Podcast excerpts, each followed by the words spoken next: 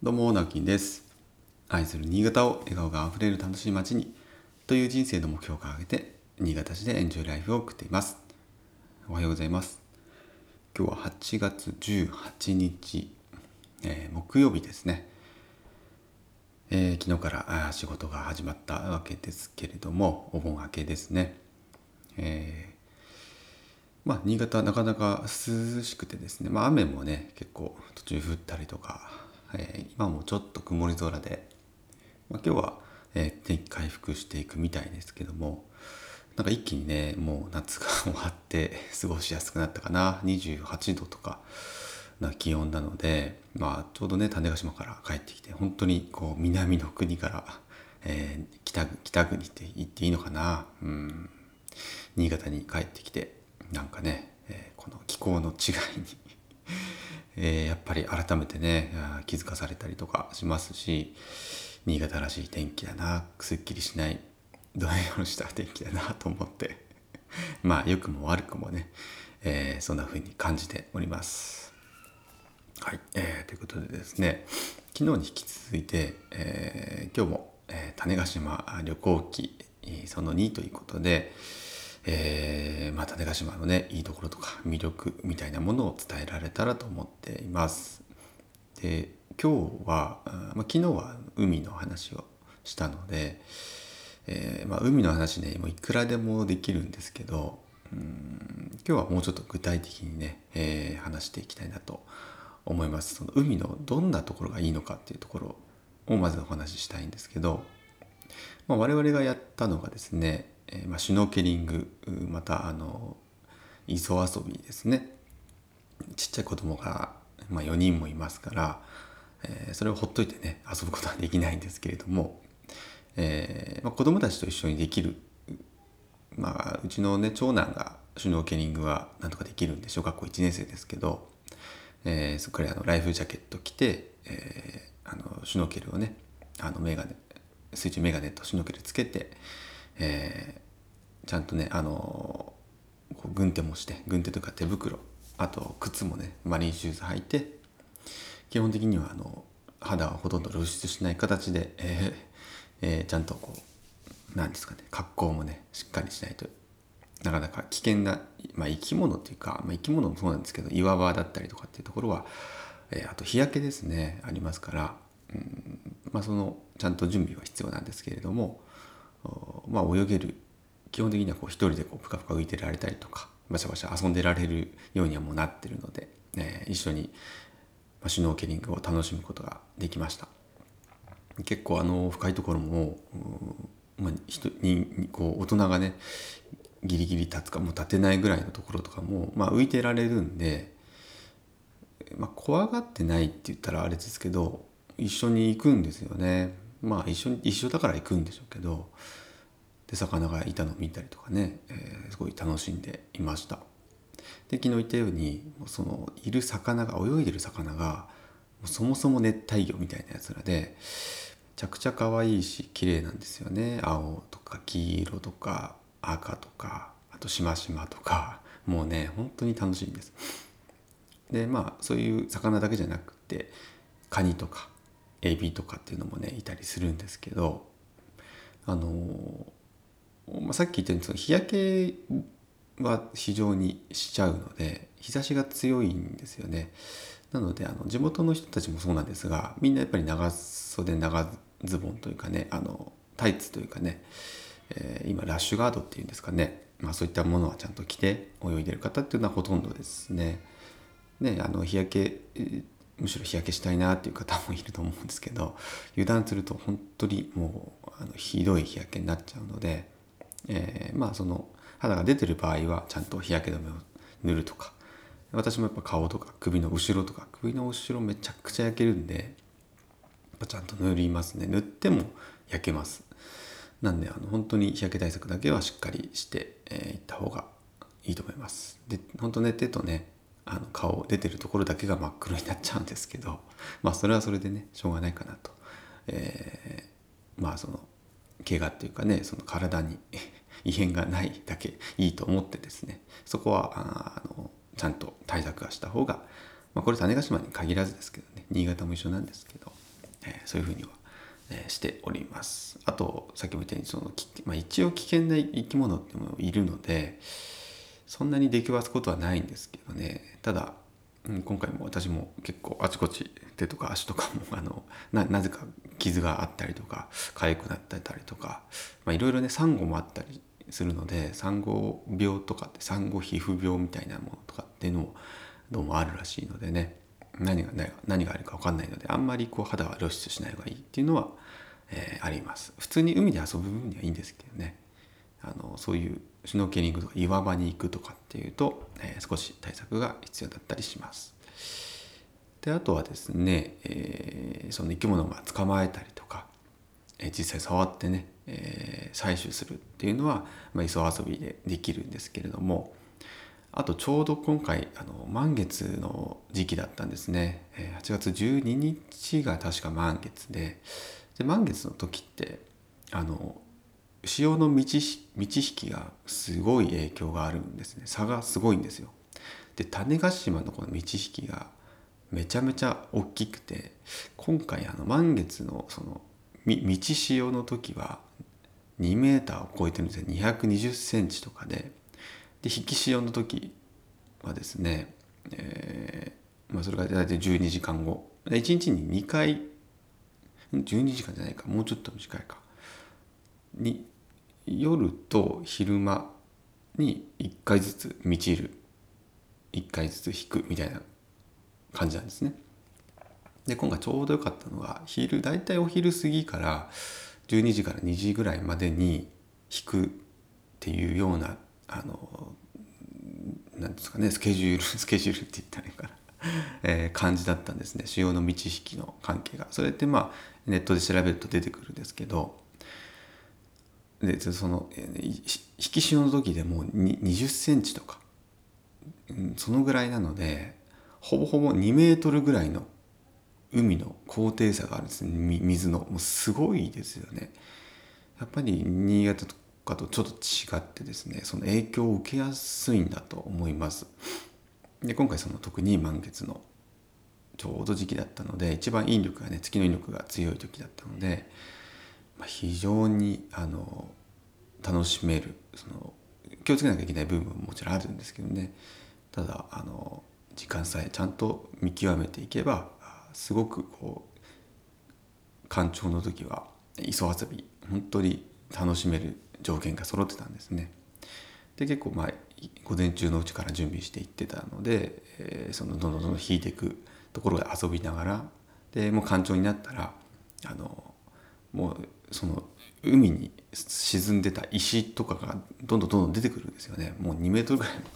違うと本当に一変するぐらいの景色が一変するぐらいのえー、環境が変わるので。そうするとあの石の下とかこうはぐるとあの鉄砲エビって呼ばれてるようなやつだったりとかちっちゃいんですけどね。いっぱいいたりとかカニとかね、えー、あといろんな生物貝とか。あよくわかんないやつとか いろいろいるんですけど、まあ、そういったものもねあの触って大丈夫なものもいればあんまり触らない方がいいようなものもやっぱりいるらしいので手袋はちゃんとした方がいいと思いますけどもあと網とかねあと飼育ケースみたいのも100均で買って持ってきました。でそういうのいっぱい捕まえてこう楽しむ。あとヤドカリもいますね。ヤドカリもでっかいのからねちっちゃいの可愛いやつまでいっぱいいるんですけどそういうのはあの子供でも、まあ、水がそもそも引いてますから、まあ、流される心配とかね。そういうのはないので。ただやっぱり危ない生き物だけは一応触んないように。ウニとかえー、その針に毒を持ってるウニとかもいるので。そういうのは事前にやっぱり伝えた上で一緒にこうはぐって楽しむっていうのはあ磯遊びの本当に、えー、醍醐味かなと思って。今日あの今回1回だけそれちゃんとできたんですけど、えー、まあ、その岩場があるところとかね石ひっくり返す石があるところとか岩場のそのなんかちょうどくぼんでいる水水たまりになっているところがあるとかそういうところでえー、この磯遊びできるんですけど砂浜だとなかなかね、えー、そういう生物ってあの一緒に潮と一緒に引いちゃうのであんまりできないんですけどもまあ今回で言ったら予期の海水浴場とかあと陰城海岸とかっていうのはそういう磯遊びにすごく向いている。陰城海岸なんていうところはですねちょっとこう泳げるプールぐらいの大きさにちょうど岩が岩に囲まれてる感じになるので、まあ、その中で子どもたちを泳がせる分にはね非常に安心です、まあ、一部深くはなってますけど手前側は非常にあの浅いですし波も結構ねやっぱ今回台風の影響もあったりして波もあったんですけどそれなりに60センチから1メートルぐらいっていうのはあったんですけどあのその影響がもうなくなるぐらいの、えー、環境に臨場海岸というのはなるのであのちょっと、ね、行く行く時大変だったりするんですがものすごい斜面で車で行くのもちょっとなんか大丈夫かなって思うぐらいの 一回行ったことないとね結構心配になるぐらいの道を車で降りてくるんですけどもあの臨場海岸というのはそういう意味ですごくおすすめですね。あとさっき言ったようにその何て言うんでしょう。予期の海水浴場っていうのは西側でで臨場海岸で東側なんですけど同じ種子島の海でもやっぱり西側東側だとあの生息してる動あの動植物っていうかね生き物が違ったりとか魚の種類も違ったりするので本当に面白くってで今回インド海岸で念願のあのハコフグって知ってます？あのフグなんですけどね。名前の通り箱っぽくて角張ってる。ぷっくりしたね。可愛いいフグなんですけどハコフグがもうあの普通にいるんですよ、まあ、そんなにいっぱいはいなかったんですね。私も見た中では2匹しか見つけられなかったんですけどもう黄色の体に黒い点々のあのめちゃくちゃ可愛いフグですね。ちっちゃいですね。体長2センチぐらいです。本当に可愛いフグをですね今回捕まえることができて。あのであのそれ持って帰ってで家にあの義理のお兄さんがですね、えー、海水水槽を作ってくれたので その捕まえてきたやつをね、えー、まああの1週間ぐらいの滞在ですけど一応そう楽しめるようにということであの捕まえてきた魚をですねそこに入れてちゃんとこうエアレーションもしたりして餌も買ったりしてちょっとね飼育してたんですけどでそれ23日楽しむことができました。はい、でその後ねあのそのおばあちゃんって言ったらいいのかな、えー、妻のお母さんですねがまあすごく綺麗だからこのまま楽しみたいっていうことで、うん、残しといてくれって言って最後 あのそのまんまにまああの難しいが難しいようなやつだけねがちゃんと返したんですけど、えー、魚たちはそのまんまにしてあの帰ってきました。まあ、なんかそうやってねあの水槽も作ると本当に買ったような魚が いっぱいいて新潟ではねとってもそんな採取できないような魚のカラフルな魚の水槽になって、えー、本当に、まあ、そういうのが生き物が好きとか海が好きな方っていうのはあもうね本当に楽しめると思います。であと昨日もお話しした浦田海水浴場っていうところはですね、まあ、本当に日本のその海水浴場の中でももう有数の綺麗さもう海がものすごい透き通ってるんですね。でここは白い砂浜なんであんまりその生き物を見るっていうのは適さないんですけどあのただ安心して遠浅の海で安心してして子供を遊ばせられる海水浴場だと思います。あと設備的にもすごいあの駐車場も今回綺麗になったりとかあとマリンスポーツのレンタルとかも充実してたので、えーまあ、そういう意味ではねあの初心者には非常にいい海水浴場かなと思います。あとちょっと岩場の方もあるので向かって左側の方とかはちょっとこうシュノーケーニング楽しめるような岩場になってたりもしますし、えー、かえって向かって右側の方はですねあのジェットバイク水上スキーがいてですねそこお金こう払うと、えー、アヒルの大きいあのなんていうんですかね。なんていうんだろうあれ。水上バイクには引くようなもう大きいそうですね直径5メートルぐらいのアヒルの形をしたあのなんて言ったら浮き輪って言ったらいいのかな。あのみんなで乗れ乗ってねこう捕まるとこもちゃんとあってこうジェットスキーに引かれて。あババナナボートみたいなやつですね。あれの、まあ、ちょっともっと大きくて。あの私も子供2人と一番下はねちょっと危ないから乗らなかったんですけど私と上の2人がね子供2人が一緒に乗って楽しめました。大人がん？大人が1000円。子供が500円か、うん、っていう感じだったので、えー、まあまああのちょっとね、えー、お金さえ持っていけばすごく楽しめるようなそういうアクティビティもあったりしてですね、えー、なんかその浦田海水浴場っていうのは非常に行きやすい。あとこう吉津って言って何て言うんでしょう。ちょっとこうテントみたいになってるところがあってそれも1日500円で借りれるんですね。そこは日よけになってますしちょっと講座とかも借りれるので、まあ、そういう意味でも何て言うかなあんまり準備していかなくても、えー、テントとかあと浮き輪とかも借りれますしね。ボートみたいなゴムボートも、えー、レンタルもできます。なので非常にここはおすすめです。ただちょっとあの位置的にね、えー、種子島でいうと北の方になるので、えー、場所がうちはちょうど真ん中辺りだったので車でいうと車で行くと30分か40分ぐらいかかったかなっていう位置にはあるんですけれどもでもあのもう行くにはですね行ったらですねもう非常に楽しめる海水浴場だと思います。あと海の家みたいな、えー、施設もあるのであの食事も一応焼きそばとかねおにぎりセットみたいな軽食だったらあそこにも売ってます。あとカップラーメンとかね、えー、一部売ってたり売店があったりするので本当にあの手ぶらで行っても楽しめるというようなところかなと思います。はい。なので今日も結局なんか海の話で終わっちゃったんですけどでも、まあ、種子島の本当いいところっていうのはやっぱりそうやって大自然その中でも海っていうのが非常に特徴的だと思いますしこれはもうあの子供から大人まで、えー、楽しみ方はいっぱいあると思いますけれどもあとはねあのシーカヤックとかね、えー、サップとかスタンドアップパドルボードとか、まあ、今回はうちのやつは持っていかなかったですけど向こうでもレンタルしてるところもありますしそういうツアーなんかも組んでる、えー、場所もあります。そういったのをね探されてまあ体験してみるっていうのも本当に場所によっていろんな楽しみ方ができるのでまあ23日だとね本当に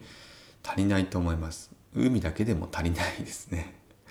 はい。私私たちが行ったその3か所だけでも回っても3日間かかりますからね。いやなかなかあの1週間から10日ぐらいはあった方が本当に種子島楽しめるような場所だと思いますので。えー、そんなねちょっと長期の日程で、えー、行かれることをお勧めしますし、まあ、せっかく行くならやっぱり海が楽しめる季節ですね。春頃からまあやっぱり入れるってなると夏。でもねやっぱ水温が高くてあったかかったんでやっぱり新潟とちょっと違うなともそういうところは思いましたし、うん、やっぱ行く季節は大事ですね。やっぱシーズンだと高いっていうのもあると思うんですけれどもでもやっぱり行ってで楽しむ海を楽しむんだったら夏のシーズンがやっぱりおすすめですね。なんで夏休みの早い段階とかもしお休み取れれば、えー、1週間とか10日間取れればねむちゃくちゃいいような場所だと思いますので、えー、ぜひ、えー、海マリンスポーツが好きだという方はですね種子島一度は行ってみてください。もう本当に楽しいです。はいということで、えー、今日も一日お仕事頑張りましょう。それではまた。バイバイ。